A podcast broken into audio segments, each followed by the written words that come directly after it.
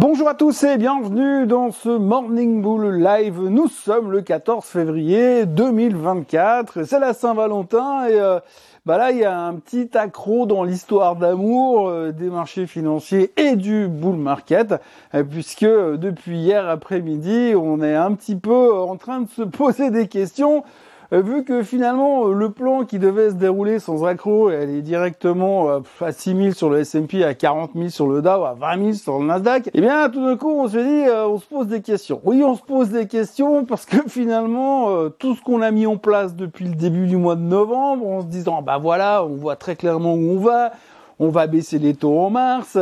Bah là, depuis 3-4 semaines, il y a tout qui est en train de partir en sucette et la confirmation, on l'a eu hier, ça marche pas comme on veut.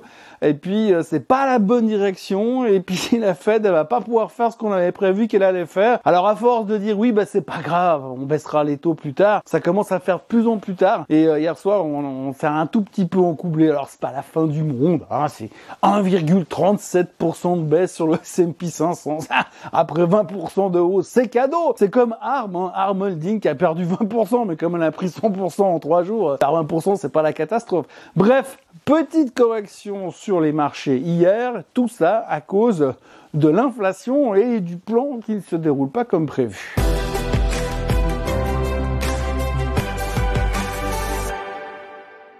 Donc hier, le CPI est sorti en hausse de 0,3% d'un mois sur l'autre et à 3,1% par rapport à l'année précédente, en dépassant donc les attentes qui étaient à 0,2% et 2,9%. Oui, je lis parce que c'est un peu compliqué de tout retenir de tête. Il faut que ce soit très précis pour pas qu'on dise qu'on est parti en travers. Et puis alors autrement, euh, du côté du core CPI, alors lui, il a connu sa plus forte hausse en 8 mois, en hausse de 0,4% sur le mois et de 3,9% sur une base annuelle. Et tout ça, euh, bien sûr, comme c'est le corps CPI, c'est sans compter, bien évidemment, la bouffe et l'essence. Donc, ce qu'il faut retenir aujourd'hui, c'est que finalement, eh bien, le CPI qu'on attendait euh, en direction des 2% pour que la Fed puisse baisser les taux comme prévu, euh, comme ce qu'on attend depuis le mois de novembre, eh bien là on se rend compte que bah, ça marche pas comme prévu justement. Alors d'abord ça remonte, hein. on a déjà vu le mois dernier que le CPI du mois de décembre est en train de repartir à la hausse. Là, ça se confirme. Ça fait deux mois de suite. Et donc du coup, euh, bah là on a compris tout de suite hier que bah les taux euh, ils baisseraient pas en mars, ça c'était déjà acquis, mais là on a compris que ça serait, ils baisseraient pas en mai non plus. Et puis alors là on est en train de dire oui, mais alors euh, si tout va bien, les taux pourraient éventuellement baisser en juin. Mais il y a rien de moins sûr pour l'instant puisqu'on est en train de se dire et si vous lisez les médias financiers depuis hier, on est en train de se dire, ouais, peut-être que les taux, finalement, pourraient rester assez hauts pendant très très longtemps, enfin, pas plus longtemps que prévu. Et donc, du coup, il y en a qui sont déjà en train de se dire, Hum, la baisse en 2024, euh, je suis pas sûr que ça se produise finalement. Donc il y a déjà des doutes. Et puis alors il y en a quand même un qui a commencé déjà à se dire, moi je serais même pas surpris si les taux remontaient encore cette année. Alors là du coup c'est un petit peu moche. Hein. Bon alors on a vu correction sur la S&P, correction sur le Nasdaq. Alors tous les titres de la croissance étaient en baisse. Euh, parce que forcément les taux qui vont remonter ou les taux qui vont rester hauts, c'est pas bon pour les titres de croissance. Bon, ça faut arrêter, c'est juste une espèce de d'excuse à deux balles. De toute manière, on connaît l'histoire. On a vu que de toute façon, les Magnificent Seven, ils ont explosé euh, ces derniers mois. D'ailleurs, d'ailleurs, vous vous rendez compte que sur une année, plus ou moins, si on avait viré les Magnificent Seven du S&P 500, le S&P 500 serait en hausse de 4%. Pas tout à fait la même performance. Donc du coup, Évidemment, hier, on vendait euh, les Magnificent Seven, il n'y a que eux qui comptent. Même Nvidia était en baisse. Énorme prise de profit sur Nvidia, 0,17% de baisse. Malgré tout ça, Nvidia arrive quand même à être la quatrième plus grosse capitalisation boursière mondiale, en passant devant Amazon. Et puisqu'Amazon, en plus, bah, Monsieur Bezos, il a vendu 4 milliards de ses propres actions, pas 4 milliards de dollars de ses propres actions. Donc du coup, Amazon est plus que cinquième au niveau des plus grosses capitalisations boursières mondiales et c'est Nvidia euh, qui se rapproche de la troisième marche du podium. Bon, par contre, c'est un petit peu plus loin la troisième marche du podium parce que là, il faudra passer devant Apple. Donc ça va être un petit peu plus compliqué. Apple, Microsoft et Aramco, il y a encore un petit peu de boulot devant. Mais néanmoins, hier, ce qu'il faut retenir, effectivement, c'est cette inflation qui ne fonctionne pas comme prévu et que donc du coup, bah, on est en train de se poser des questions. Et si vous regardez tout simplement, on se rend compte que l'économie, elle est trop forte on l'a vu ces quatre dernières semaines. L'économie est forte, le PIB est fort, l'ISM est fort, donc on voit que ça cartonne. En deuxième position, on se rend compte que l'emploi est très fort. On l'a vu sur les non-farm on l'a vu sur les sur les jobless claims quasiment toutes les semaines, on l'a vu sur les jobs. Et donc ça veut dire que cet emploi-là, que la Fed espérait voir ralentir, bah il ralentit pas. Et maintenant l'inflation qui devait aller en direction des 2%, eh ben non, elle veut pas y aller en direction des 2%. On a donc deux solutions. Soit la Fed va devoir garder les taux élevés, voire pire, les monter pour essayer de la freiner encore une fois. Soit alors elle va dire non mais finalement 3% de target d'inflation c'est pas mal. On va dire qu'on est content, donc on peut baisser les taux. Mais pourquoi baisser les taux aujourd'hui alors que l'économie elle est euh, méga strong. Donc voilà, on est un petit peu au milieu de tout ça et le marché il a pas trop aimé hier. Alors c'est pas non plus une vente de panique, hein. je suis en train de me dire qu'aujourd'hui une baisse de 1,3% sur le S&P 500 c'est déjà une sacrée correction. Donc on va se contenter de ce qu'on a. Néanmoins, on voit quand même que tout d'un coup, tout ce qui était, eh bien, mis en place, écrit dans le marbre carrément, dans les tablettes de la loi, eh bien, on a l'impression qu'on est en train de tout remettre en question. Alors pour l'instant, on veut encore y croire, hein, puisque on parle de baisse des taux en juin, mais quand vous vous rendez compte que le 1er janvier, on était là, on se dit, ah bah nickel, allez, plus que 3 mois et il baisse les taux. Et là, on est en train de dire, ah bah, plus que 6 mois et il baisse les taux. Alors ça devient un petit peu plus compliqué, évidemment, au niveau des marchés, parce que pour l'instant, on veut encore y croire, mais il faudrait pas non plus que la plupart des gens tournent la veste. Aujourd'hui, on est toujours dans le faux mot, on voit encore que ça veut y aller, hein, mais quand même, euh, là, il y a eu un petit coup de frein, et de nouveau, une espèce de seau d'eau glacée qui nous est tombé dessus, qui fait quand même moyennement plaisir au marché, parce qu'on se rend compte que tout ce qu'on avait prévu, tout ce qu'on savait avec certitude, pouf, eh bien, ça vient de s'envoler ça vient de s'envoler avec l'inflation parce qu'on voit que finalement, malgré tout ce qu'on nous dit, bah, la bouffe est de plus en plus chère, que l'énergie est de plus en plus chère. Et puis alors aux États-Unis, last but not least, les loyers sont en train de prendre l'ascenseur. Et là, ça arrange moyen, parce qu'encore, tu peux réduire ta quantité de bouffe et puis plus prendre ta voiture, mais il faut quand même dormir quelque part. Et donc, ça commence à se compliquer euh, de plus en plus de ce côté-là. Et encore, on voit la hausse du corps CPI justement, alors qu'il n'y a pas la bouffe et pas l'énergie. Et c'est là où se situe le problème.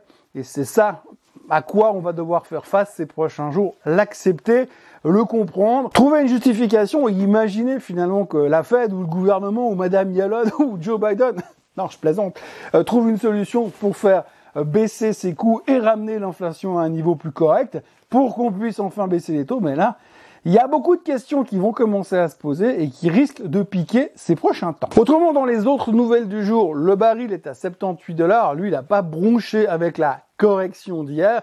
Il faut noter que le patron euh, de l'Agence internationale de l'énergie, l'EIA, il a déclaré hier qu'il y avait une énorme demande au niveau euh, du baril, au niveau du pétrole, et que c'était de loin pas fini, parce que les Chinois consomment toujours beaucoup, même si leur économie est en train de se traîner pour l'instant, ils consomment beaucoup de pétrole, et surtout les Indiens, alors eux, ils sont hyper friands, croissance économique qui explose, et là, tout d'un coup, il y a une énorme demande qui vient euh, du côté des pays, enfin de l'Inde, ce qui fait qu'aujourd'hui, eh bien, euh, il est plutôt positif sur l'avenir du baril puisqu'il y a toujours une très très forte demande et ça c'est pas non plus quelque chose qu'on aimerait voir. Alors pour l'instant on est à 78 dollars, mais je vous laisse imaginer si en plus de cette situation d'inflation qui veut pas ralentir, on aurait le pétrole qui remonterait en direction des 80 puis après des 90. Ça risque d'être un petit peu dérangeant pour que les taux puissent baisser en juin. L'humour de la journée, c'est Lyft. Alors Lyft, c'est le concurrent de Uber, vous le connaissez. Euh, eh bien Lyft, hier soir, ils ont publié, après la clôture, leurs résultats trimestriels et ils ont annoncé des chiffres qui étaient plutôt meilleurs que les attentes.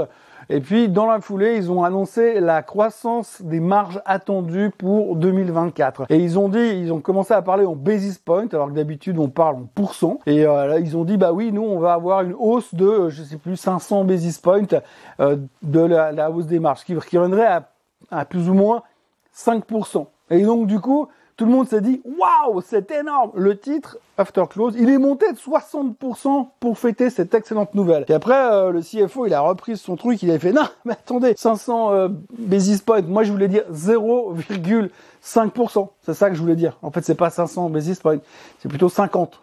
Résultat, oups. C'est pas ce qu'on voulait dire. Et bam, le titre a descendu. Alors, je crois qu'il est encore en hausse de 13 ou 14%.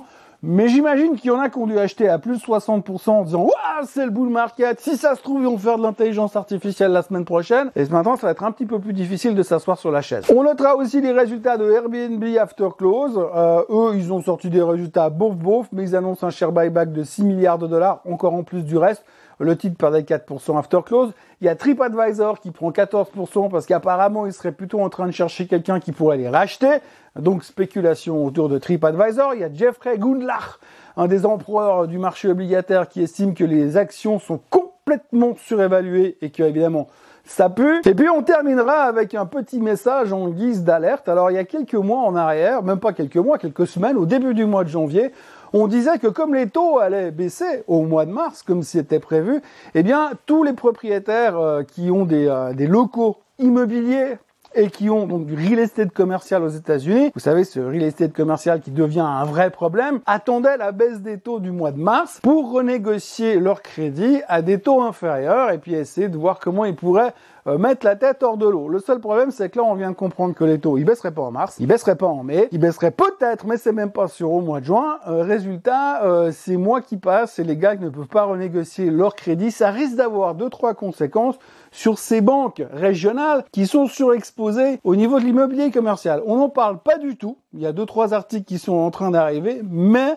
je ne serais pas surpris que dans les jours qui viennent, on aille peut-être deux, trois write-down faits par des banques régionales parce qu'ils voient qu'ils vont s'en prendre plein les dents au niveau euh, du real estate commercial. Donc ça, c'est un truc à surveiller aussi. Ça pourrait secouer de nouveau au niveau du secteur bancaire, même si on sait bien sûr que la Fed, le Trésor euh, et Monsieur Biden seront derrière les banques pour leur sauver les fesses euh, comme d'habitude. Néanmoins, ça pourrait secouer de nouveau un petit peu et on n'a pas forcément besoin de ça dans l'immédiat. Voilà, aujourd'hui, petite journée, encore des chiffres qui vont être publiés aujourd'hui. Alors, on regardera surtout Cisco After Close. Il y a Sony qui publie ce matin au Japon. Euh, Cisco After Close, des chiffres, on verra, mais surtout euh, des licenciements. Il devrait y avoir des gros licenciements sur, euh, sur chez Cisco. Il y a Reuters qu'on parlait hier, comme quoi ça pourrait secouer, donc de nouveau, hein, affaiblir l'emploi, même si pour l'instant tous les licenciements qui ont eu lieu depuis six mois ne se répercutent pas sur le marché de l'emploi, en tout cas sur les chiffres qu'on nous montre. Et puis euh, il y aura le PIB en Europe euh, et la production industrielle en Europe, et puis pas grand chose aux États-Unis, si ce n'est les inventaires pétroliers. Voilà, moi je vous souhaite une excellente journée, malgré l'inflation qui ne veut pas aller à 2%. N'oubliez pas de vous abonner à, la chaîne Suisse en français, de liker cette vidéo, de la partager comme tous les jours et de revenir euh, me retrouver demain matin pour un nouveau Morning Live. Passez une très belle journée. Bye bye.